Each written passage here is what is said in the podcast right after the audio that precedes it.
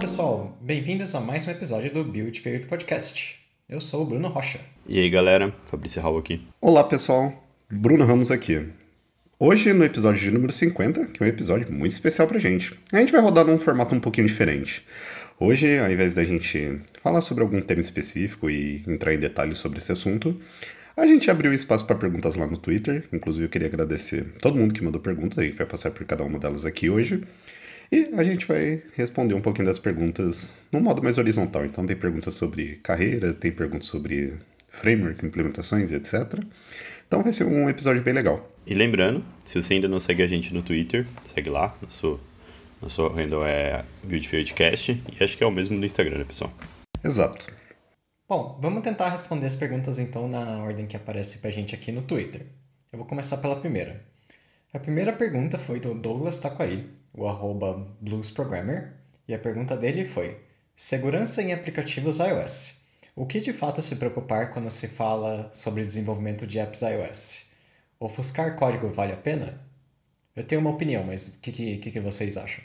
Acho que a primeira pergunta, né, a questão sobre acho que sobre a segurança em si, acho que é importante, acho que tem algumas práticas ali. Já sobre a segunda parte, né, sobre ofuscar código, acho que vai depender um pouco do, do que você tá, do seu negócio em si, do seu projeto, sabe? Acho que nem todo, nem todo projeto precisa dessa camada extra. Acho que no fundo é segurança eles são camadas, né? E acho que o ofuscar faz parte disso. Então acho que depende muito. Acho que esse é o, é o bizu. É, sobre a parte de segurança. Inclusive, a gente tem um episódio gravado sobre, recomendo bastante você dar uma olhada que lá tá bem mais detalhado sobre esse assunto.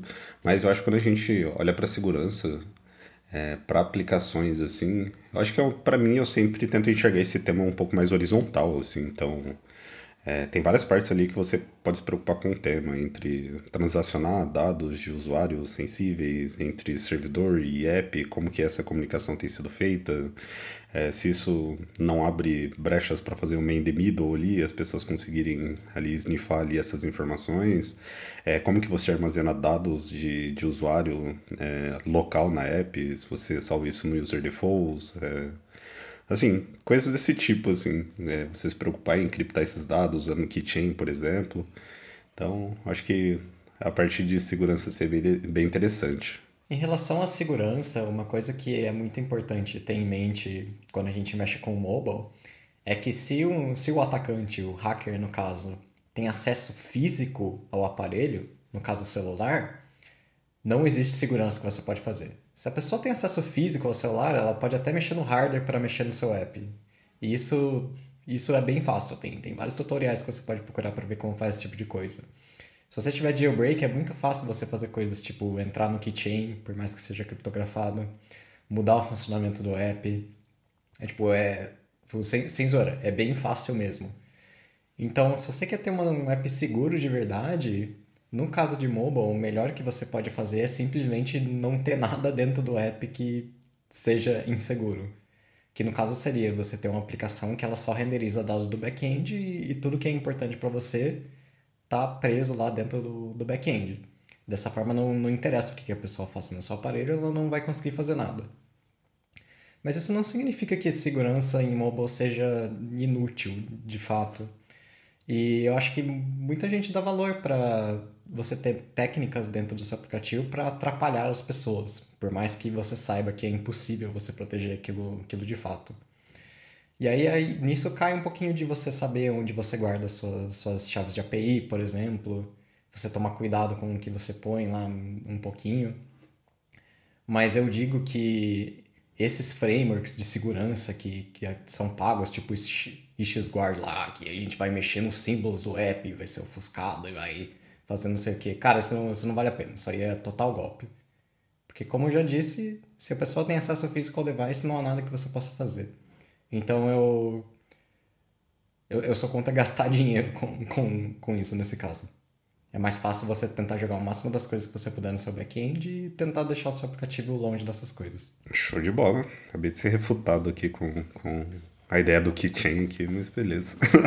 Não, mas faz bastante sentido. É, eu lembro que a gente até conversou isso de sobre, ah, sei lá, se sua app tem um in-app purchase lá que você habilita uma flag lá, evitar de ter esses tipos de controle de planos dentro da aplicação e tudo mais, porque você fazer uma engenharia reversa ali é, e trocar a flag ali vai ser o menor dos trabalhos ali. Então, tentar sempre manter todo esse controle de informações dentro do back-end mesmo. É, sempre parece ser a solução mais segura, assim.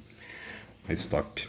É, isso mesmo. Legal. É, indo para a segunda pergunta aqui, é, é, uma pergunta do Leonardo. O Twitter dele é LeoCoach, com vários Os aqui. E a pergunta dele é a seguinte: Como é, estimular nossa criatividade ou melhorar nossa visão macro do projeto para ter ideias que vão gerar valor para o negócio? Ótima pergunta. Eu não tenho um, um processo, um sistema sobre isso. Mas eu acho que o primeiro passo sobre criatividade é experimentação, né? É tentar. E tentar não é necessariamente pôr em produção. Então, pelo menos aqui quando eu falo com, o product designer do time ou com, com o PM sobre algumas ideias, ou até mesmo com as pessoas do time, às vezes a gente está trocando ideia ali. Algumas ideias elas vão morrer no chat, assim. Tipo, ah, e tal coisa, o que, que você acha? Putz, isso aí não vai fazer sentido, já pensamos nisso, ah, a gente já viu que não faz tanto sentido por pesquisa de usuário, enfim. Outras vão para frente eventualmente. Outras não vão se encaixar com estratégia. Eu acho que é uma questão de tentar, sabe? Tipo, tenta 100 aí, você vai acertar em 10, vai acertar em duas, vai acertar em uma. É... E aí, um pouco para não perder essas ideias, o que eu faço é sempre que eu tenho uma ideia, assim, por mais mirabolante que ela seja, eu anoto. É... Porque eu não confio na memória, assim, sobre para essa parte, assim, tipo, eu deixo, deixo todo, tudo no Notion ali e depois de um tempo eu revisito, sabe? Ou vou conversando com as pessoas. Mas acho que para estimular talvez é tentar mesmo. É, e aí acho que para questão de negócio é tentar entender a estratégia, para onde a gente está indo, sabe? Se atentar aos concorrentes também. Acho que faz sentido ali se envolver no ecossistema do business, né? E não só na, naquele, naquele projeto que você tá. Mas eu não vejo nenhum grande, nenhuma bala de prata, assim, não. Ah, eu gostaria de comentar um ponto. É, recentemente eu tenho me esforçado bastante para entender como que eu posso evoluir minhas técnicas de fazer um, escrever um bom código desacoplado, utilizar bons padrões de desenvolvimento. E o que eu tenho feito muito é investir bastante tempo na, sei lá, no momento de um refinamento de, de uma feature, por exemplo. É, tenho curtido bastante voltar todo aquele rolê que tu viu na faculdade de diagramas de classe e tudo mais, é, olhar essa solução, conversar de forma horizontal com, com outra plataforma, então, por exemplo, o time de Android, a gente montar essas coisas juntos, e naturalmente a gente acaba revisitando algumas coisas sobre design patterns e etc., olhando para conceitos do Clean Arc e tudo mais. E também trocar, é, apresentar meio que essa solução macro que a gente desenhou junto com o time de produto. E, e validar se as ideias e para a evolução daquela funcionalidade a curto prazo vai, vão ser atendidas assim, saca? Então, isso tem me ajudado muito. Eu, eu vejo que isso tem ajudado bastante na minha criatividade na hora de montar uma feature, assim. Não falando que vai fazer algo complexo, totalmente pelo contrário, mas algo que converse bastante com o produto, assim, é, a curto e a longo prazo, saca? Então, isso eu tenho feito e me ajudado bastante. Então, fazer é fazer documentações antes de desenvolver a feature, escrever os use cases, montar diagrama de classes. Investir bastante assim nesse tempo assim tem ajudado o nosso time como um todo. Uma coisa que eu adicionaria sobre criatividade é que a gente tem uma visão muito forte de que ser criativo é um talento. Mas na verdade, criatividade é alimentada pelas suas experiências. Então, se você quiser se tornar uma pessoa mais criativa em geral, procure fazer coisas diferentes na sua vida. Aumentar os seus suas fronteiras. Nossa, com certeza. Acho que isso é acho que é fundamental assim, né? Porque você acaba abrindo o seu leque, né, de opções. Acho que você ganha mais repertório, né? Com certeza, acho que é um ponto bem, bem relevante aí. Boa. E sobre isso, tem algo que a gente já comentou no, no podcast, que é Ainda que você consome muita informação, talvez lê bastante coisa, você só vai aprender mesmo quando você implementar aquilo, saca? Então, abra o playground lá, cria um package lá, testa isso, saca? Alguma coisa legal que você viu. Isso estimula muito essa ideia mesmo de abrir novos leques, você olhar para uma solução e falar, putz, eu já, já estudei sobre aquilo, implementei, tipo, acho que faria sentido implementar aqui, saca? Então, concordo bastante com essa parte da experiência em si. Boa. E a próxima pergunta é da Vanessa Furtado. O Twitter dela é Furtaram Vanessa. É, e a pergunta é: qual o maior aprendizado e o maior desafio que já tiveram na carreira? Essa é uma pergunta muito boa também. Filosófica. Eu tenho uma, uma experiência com, com isso, eu gostaria de responder. Acho que o maior aprendizado que eu já tive na, na minha carreira não é nem algo de tecnologia em si, mas algo de, de vida em si, que você consegue aplicar em tudo. Que seria. Que no caso é.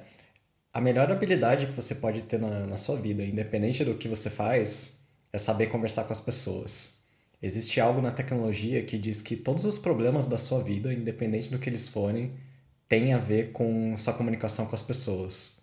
Eu acho que em tech isso tem, tem um peso bom também, porque às vezes a gente precisa trabalhar junto, a gente precisa discutir certas ideias, às vezes você precisa convencer alguém de alguma ideia ou ser convencido sobre alguma coisa. E as suas habilidades sociais, elas acabam tendo um peso muito grande nisso. Por mais que gente, o nosso trabalho seja codar, mas, mas querendo ou não, tudo na vida tem a ver com pessoas. Então, é, isso é algo que eu levei comigo na minha vida e tem dado bons resultados.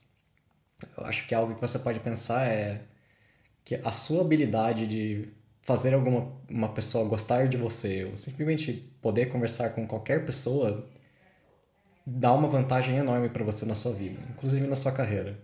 Então, esse é o maior aprendizado que eu tive. A melhor, melhor habilidade que você pode ter, no caso, trabalhando com engenharia, não é nem saber codar direito, mas sim ser bom em ter boas habilidades sociais.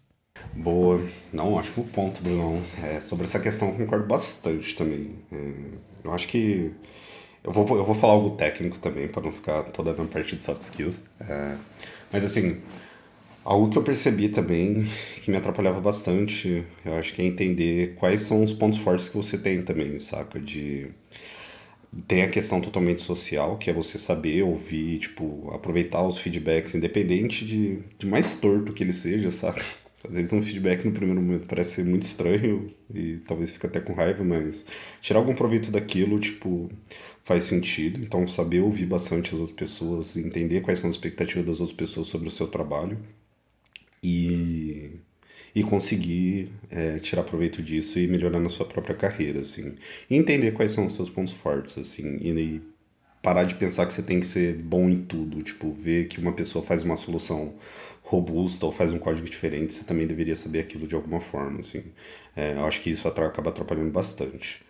É, aí por parte técnica, eu acho o maior desafio, assim...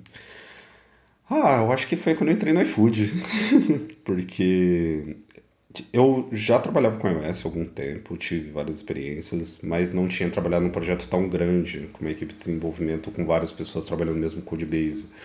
E eu acho que no momento que eu entrei, o momento que a gente estava no iFood de evoluir a nossa parte de arquitetura, investir bastante em teste, teste unitário, era algo que eu não trabalhava é, muito, assim, não manjava as técnicas, não manjava a parte de injeção de dependência, como isso ajudava e etc, um código desacoplado. Então acho que foi um momento que eu tive muitos aprendizados em curto tempo, assim. É, então isso foi um desafio bem grande, conseguir correr junto com isso, conseguir evoluir como um time como um todo, porque estava todo mundo no momento de aprendizagem ali também. É, então acho que dessa parte mais tech, assim, é, mais especificamente a parte de arquitetura e teste, assim, foi um grande desafio no momento da minha carreira, lá no começo de 2019, assim, então acho que esse foi, foi os maiores desafios e aprendizados, assim, da minha carreira. Acho que antes de eu dar meus, meus 20 centavos aqui, eu concordo muito com a visão do Rocha, é, no fundo, são pessoas, né? Acho que você cria produtos para pessoas, você trabalha com pessoas e é super importante, acho que entender é, essa questão. É, e falando sobre o maior desafio, acho que para mim, assim, pelo menos o que está acontecendo comigo hoje, que acho que a carreira em gestão é o, é o principal desafio para mim. É, você volta a ser júnior, né? Quando você faz uma troca, né? Quando você vai para outro lado ali do, do Y. É, e aí é natural patinar, se questionar se você está indo no caminho certo. É um sentimento que eu tenho às vezes, e eu compartilho isso com minha liderança, compartilho isso com pessoas que me ajudam ali, é que eu acho que eu sempre estou esquecendo alguma coisa que vai vir muito forte no futuro e vai me dar uma rasteira, assim. É, e aí, conversando com a galera, isso é, um, é uma questão comum, sabe? Relativamente comum entre novas lideranças, essa sensação. Então acho que o meu maior desafio é, é a troca que eu estou fazendo agora, né? Eu estou experimentando ali uh, com a minha gestão, então para mim está sendo super novidade, acho que bastante, bastante é, empolgante. Então acho que para mim acaba sendo essa, essa mudança mesmo. Acho que desafios técnicos tiveram ali, é, todos eles com com seu valor, né? Acho que com, com os pontos ali, com o aprendizado, com o resultado, com o impacto. Mas acho que na carreira mesmo, com certeza o que eu vejo é essa, essa troca que eu estou fazendo aí. E a próxima pergunta é do nosso amigo Rafael Machados, o Raka Ramos. E ele perguntou: Prós e contras das abordagens de TDD, Inside Out e Outside In? Acho que seria bacana. O que vocês acham sobre TDD? Eu acho que o Rafa podia vir aqui num episódio um dia, aqui no podcast, gravar um episódio com a gente, né? Até porque eu, eu conheço o TDD só pela teoria mesmo, eu nunca, nunca fiz ali, acho que eu já até tentei algumas vezes, acho que comecei e tudo mais, é, mas eu realmente tenho, tenho pouquíssima prática. Então fica o convite aí pro Rafa pra ele participar aqui com a gente um dia, pra fazer um episódio sobre TDD, pô. Boa. É, acho que, assim, há, há muito tempo eu não tentava mais aplicar o conceito de TDD, eu tinha praticado bastante, eu acho que no ano de 2020, assim, foi algo que eu fiquei bem interessado em tentar começar a aplicar. E, e acabei parando, assim. Nessa época, eu acho que muito das boas práticas que eu tento fazer hoje eu não tentava fazer na época e isso me deixava limitado no que diz respeito a TDD. Mas como assim? É... Pegar uma solução, tipo, não ter total entendimento de como que você de fato quer implementar aquilo é, então meio que ir criando uma classe, colocando as coisas lá e a Deus dará qual que vai ser o resultado daquilo. Isso eu acho que não combina muito com o TDD, porque o TDD, querendo ou não, você acaba antecipando muito das coisas que você vai fazer. Então, seja uma regra de negócio, seja uma lógica, seja uma condição, meio que você está prevendo que você vai ter aquilo é, no seu código e você acaba testando aquilo antes, né? E aí passa pelo aquele diagrama, pelo aquele pilar do TDD de fazer falhar, passar e retestar e etc. É, recentemente eu tenho feito um curso de iOS do Essential Developer lá e lá eles comentam tem um tópico lá que eles comentam bastante sobre TDD assim e Hoje eu acho que se encaixa muito mais no contexto que eu tenho reforçado a trabalhar, que nem eu comentei na resposta anterior, é, de fazer diagramas de classe, aproximar é, código entre Android iOS, etc. Eu vejo que dessa forma é muito mais saudável de trabalhar assim, e é muito mais viável de trabalhar com TDD, onde a gente acaba planejando mais coisas antes, a gente consegue ter uma visibilidade maior do que, que a gente quer entregar, e o TDD acaba se encaixando igual uma luva, assim. E é algo que eu tenho me interessado bastante, eu quero é, aplicar cada vez mais, assim. Eu acho que ajuda uma filosofia que eu tenho que qualquer arquitetura, independente de qual seja, ela tem que ser totalmente baseada em cima de testes, assim. E você aplicar o TDD com isso acaba te ajudando ainda mais, assim. Então, acho que são essas minhas considerações sobre a prática do, do TDD. Acho que uma coisa importante para mencionar sobre esses conceitos famosos, tipo TDD e certas arquiteturas, é que um erro que eu vejo muitas pessoas comentarem é que elas tentam seguir esses, esses conceitos by the book. Ou seja, você tem alguns exemplos como, ah, subi um pull request aqui e daí vem um comentário. Não, não, não, mas espera aí. Porque se você vê o livro aqui, no capítulo 3, linha 64, o autor está falando que você não pode fazer isso aqui, tá errado. Isso aqui não é TDD. Cara, quem, quem, se importa, sabe? Não, é... Eu acho que esses livros você não, nunca pode levar muito. Eu esqueci o termo em português, então vou falar by the book. Você não, você não pode levar eles dessa forma. Acho que uma coisa boa que você pode fazer é ler esses conceitos e tentar extrair o que serve para você no conceito do seu projeto. Até porque dependendo do que você vai fazer, talvez certas coisas não se apliquem e o autor do livro ele tenta escrever as coisas de uma forma mais genérica, que se aplique a maior quantidade de projetos possíveis. Então, seguir os livros dessa forma não, nunca fez muito sentido. Mas, dito isso, uma coisa que eu gosto muito do, do TDD, que eu levo bastante comigo, é a prática de você pensar quais são os testes que você quer escrever para sua tela antes de você começar a fazer ela. Eu digo tela, mas na verdade isso se aplica a qualquer coisa, né? Não é necessariamente algo de, de iOS. E eu acho que isso é algo que melhorou muito a qualidade do meu código, tentar separar o que exatamente vai acontecer em, em cada parte do, da classe e já deixar preparado pelo menos um, uma ideia de como que eu vou testar aquilo. Isso é algo que eu faço até hoje. Acho que de contras o que eu falaria é. Aliás, tem mais uma parte da, da pergunta do Rafa que é inside out e outside in. Não sei o que, que é isso, porque, de novo, não não estou interessado no, no conceito exato que o autor escreve, sim um pouquinho da ideia do, do que a pessoa quer transmitir ali. Então, não, não sei o que isso significa, Rafa, desculpa. Acho que só pegando essa questão do, dos livros, né? Do, talvez levar as coisas ao pé da letra ali. É, tinha um professor meu na faculdade. Pé da letra, que... isso, isso mesmo. boa, boa. Tinha um professor meu na faculdade que falava às vezes. Ele falava, ah, às vezes vocês vão ler algo, pessoal, e vai parecer que vocês têm que fazer aquilo. É, do jeito que tá no livro. Aí, pô, não é assim, galera. É. Ah, professor, mas eu li num livro, tá errado. Mas o livro tá em inglês, professor, tá errado também, pô. Fica, fica em paz. Acho que você tem que saber adaptar aquilo, né? Acho que levar ali o regulamento embaixo do braço ali e sair aplicando, acho que torna um pouco flexível e acho que eu concordo com a visão de que são coisas genéricas, né? Para atender a indústria, né? E não necessariamente para atender todo o contexto, né? Acho que projetos são, tem infinitas possibilidades ali. Então acho que se apegar a algo e sair é, replicando aquilo pode acabar te atrapalhando mesmo. Acho que é um, um bom ponto. Exato, até porque esses frameworks, assim, é, eles são horizontais, independente de linguagem, SDKs e etc. Então, quando você chega ali no detalhe ali mesmo da parte da implementação, algumas coisas mudam. E eu acho que é totalmente saudável, assim, saca? Então, não se pegar ao pé da letra ou seguir a risca, também acho que, que é uma boa. Você conseguir ter uma visão do que, que é e conseguir tirar proveito daquilo pro seu dia a dia, assim. Então, concordo bastante com o ponto. Bom, e seguindo nas perguntas aqui, tem duas perguntas do Alcides. O Twitter dele é alcidesjunior.br. Uh, é, vou começar pela mais fácil, né? A primeira pergunta é dicas sinceras para pessoas desenvolvedoras júnior. O que, que vocês acham aí, galera? Boa. É, agora, Alcides, depois dessa pressão de sinceros, né? Espero que tudo que a gente fala aqui seja sincero. Assim. é, mas bora lá.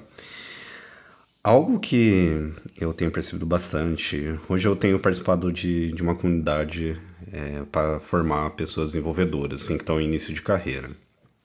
E muito da, da visibilidade que eu tento passar das coisas é. Acho que vai um, pega um pouco da, das coisas que a gente já comentou no episódio de hoje, é, mas tudo que a gente acaba vendo sobre, principalmente parte de arquitetura, que eu acho que é onde que as pessoas mais criam interesse, e aí quando eu falo arquitetura e propriamente dito das pessoas que criam interesse, são dos padrões de projeto, principalmente de, de apresentações. Que são ah, MVVM, Viper, é, VIP, bom, a sopa de letrinhas que a gente sempre acaba, é, acaba comentando. E quando as pessoas costumam olhar para isso, é, eu vejo que é, existe tendência das pessoas acharem que MVVM resolve Massive View Controllers, assim. É, isso é só um exemplo, tá? De, de outras filosofias que eu quero trazer sobre isso.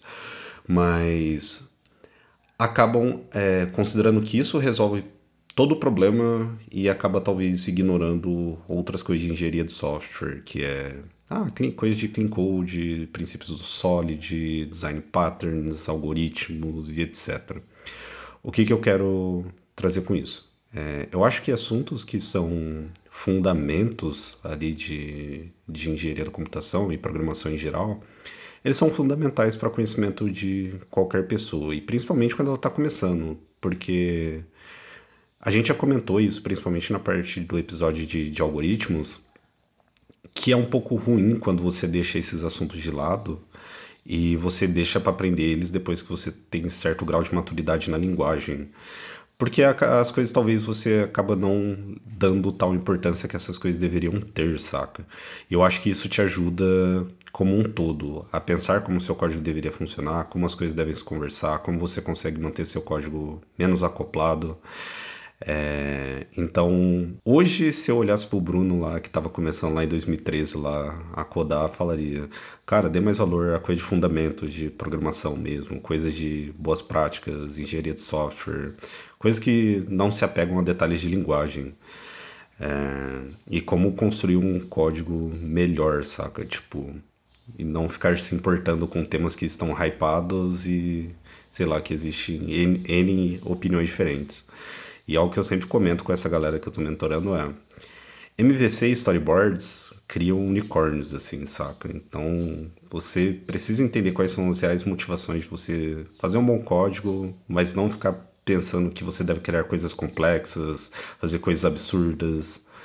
Você tem que gerar resultado e pronto, assim. E acho que é muito esse o ponto, assim, dica que eu dou pra pessoa que estou iniciando, assim. Concordo, concordo bastante com isso, Bruno.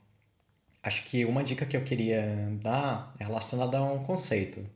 Então, existe um gráfico famoso por aí, talvez vocês já tenham visto, que é, é um gráfico cartesiano. Ele vai de, de x a y. O x dele representa a sua experiência na sua carreira. E o y desse gráfico representa o, o, quanto que você acha que você sabe sobre a sua carreira, sobre a sua área, sei lá, tanto faz. E o que esse gráfico representa é que quanto mais experiência você tem, menos as pessoas acham que ela sabe. Isso faz muito sentido, porque conforme você vai evoluindo, você vai começando a tocar em outras plataformas, no caso de tecnologia, e aí você percebe que existem mundos inteiros de, de conceitos que você não tem a mínima ideia de, de como Sim. funciona. Ontem eu tava, tava lendo um negócio sobre Crash Reporting e eu entrei num mundo sobre Unix Signals. Eu não sei nem explicar como funciona essa, essa bagaça, um mundo inteiro de coisas lá no nível do, do sistema operacional que a gente nem tem acesso, mas que existe um mundo inteiro de documentação e como que você programa e como que você usa isso enfim, isso é um exemplo. Existem mundos e mundos infinitos desse tipo de conceito. E quanto mais você aprende na sua carreira, mais você percebe que menos você sabe. Mas o que esse gráfico diz é que existe um ponto lá no começo entre ser um júnior e um pleno em que você começa a achar que você sabe tudo. Porque você começa a ter mais experiência na sua plataforma, mas você ainda não começou a ter contato com as outras plataformas, que é o que faz você perceber que você não sabe nada. E é nesse ponto que eu percebo que muita gente começa a ter um ego muito alto, falar que eu sei tudo, que eu sou o melhor dev do universo e que você tem que escutar a minha opinião. Mas na verdade você não sabe nada de nada e logo logo você vai perceber isso. Então minha, minha dica para devs juniors é ter ciência desse, desse fenômeno, dar uma olhada nesse gráfico para entender o sentimento de desenvolvedores e desenvolvedoras com mais experiência e tomar cuidado para isso não acontecer na, na sua vida. Eu acho que isso, isso faz muita gente parar na carreira, eu diria. Que a pessoa acha que ela não precisa estudar mais nada e ela fica só no que ela está fazendo.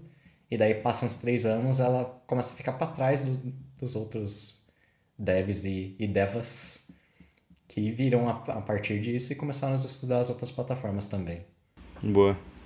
É, minha dica sincera, né? Acho que com ênfase, acho que acaba relacionando muito com o que o Ramos trouxe ali sobre os fundamentos. Quando eu olho para trás, eu vejo que eu deveria ter dominado muito mais os fundamentos no começo, assim. É, não só da plataforma, não só sobre conceitos da indústria, mas também como ferramentas que a gente acaba usando no dia a dia. Acho que fortalecer a base vai te ajudar. É, e acho que vai é um passo importante, principalmente para olhar para esse gráfico que o Rocha comentou, né? Porque uma vez que você domina coisas da indústria, a sua a sua virada, a sua troca de faixa ali, digamos, né? Você, ah, você está trabalhando aqui com iOS e você vai fazer outra coisa agora. É, não necessariamente mudar completamente, né? Mas você vai explorar um pouco mais, vai ser muito mais simples pelos conceitos. Você tem o conceito bem, bem definido na sua cabeça, sabe? Então vai ser fácil relacionar. Você não vai se apegar né, ao, aquele, ao concreto em si, né? Você está se pegando ao conceito. Acho que é a abstração da coisa ali, sabe?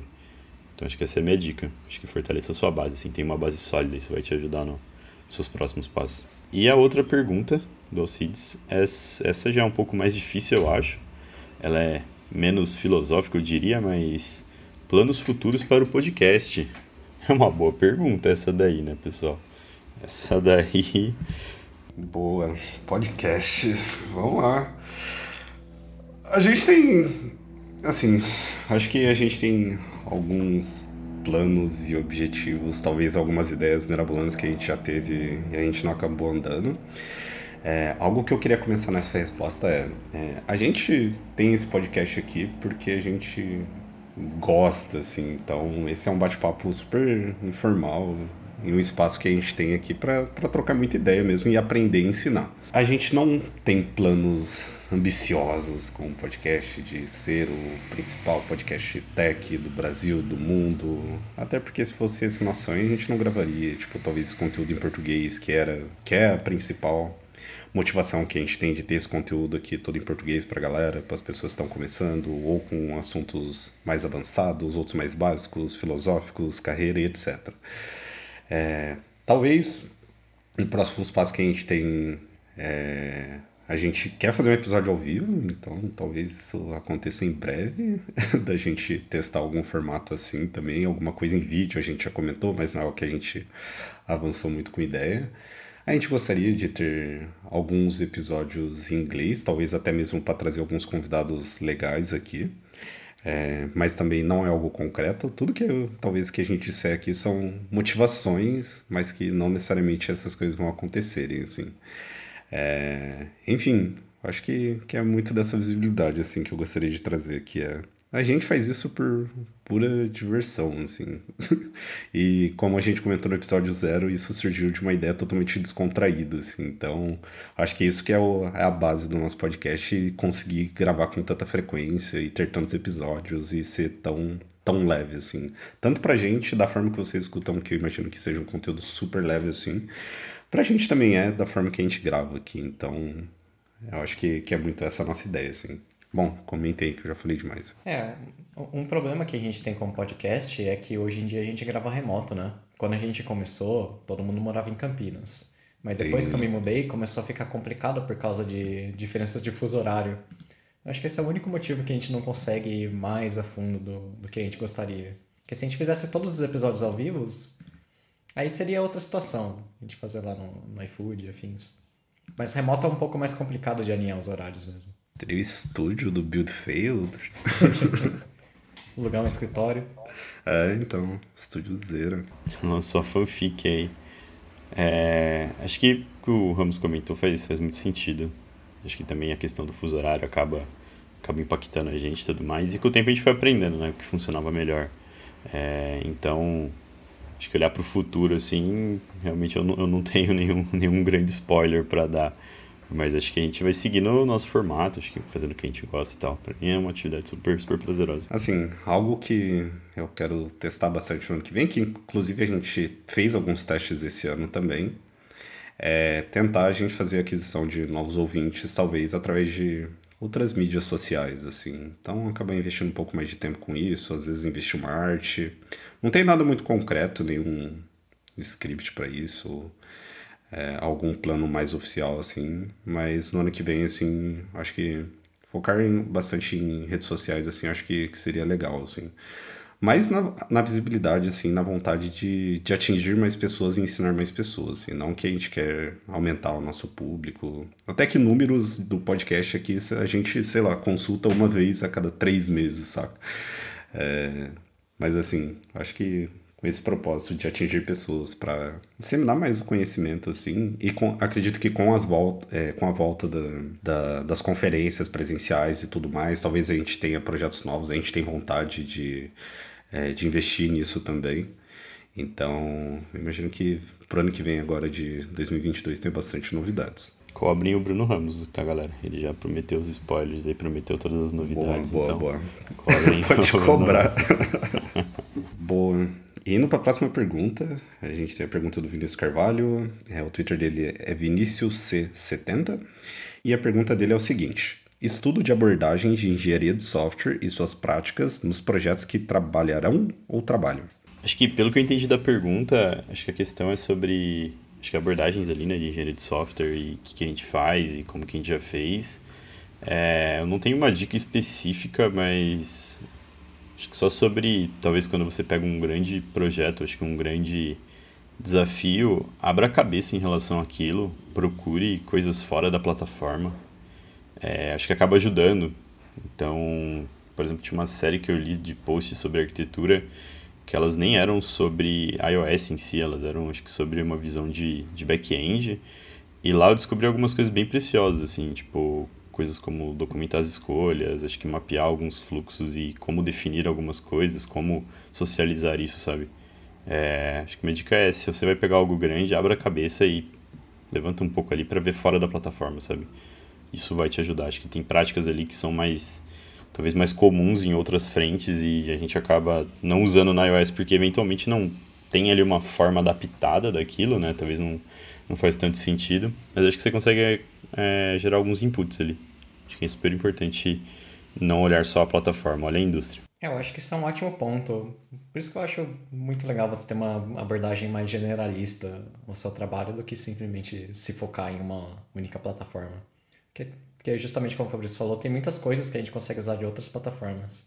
Depois dessa última pergunta, a gente fecha aqui o episódio. Acho que reforçando o que o Ramos comentou, é um episódio especial pra gente. Acho que são 50 episódios já. Acho que eu, quando começamos, eu não imaginava que a gente chegaria aqui nessa, no episódio 50, mas pô, tamo aí, né? Super feliz com os resultados. E é isso, pessoal. Muito obrigado aí. Então, agradecer a todo mundo que enviou pergunta lá, todo mundo que deu, que deu um retweet, todo mundo que possibilitou ali o alcance do tweet das, das perguntas. E valeu, pessoal. Obrigado. Valeu, pessoal. Tchau, tchau. Valeu, pessoal. Até a próxima.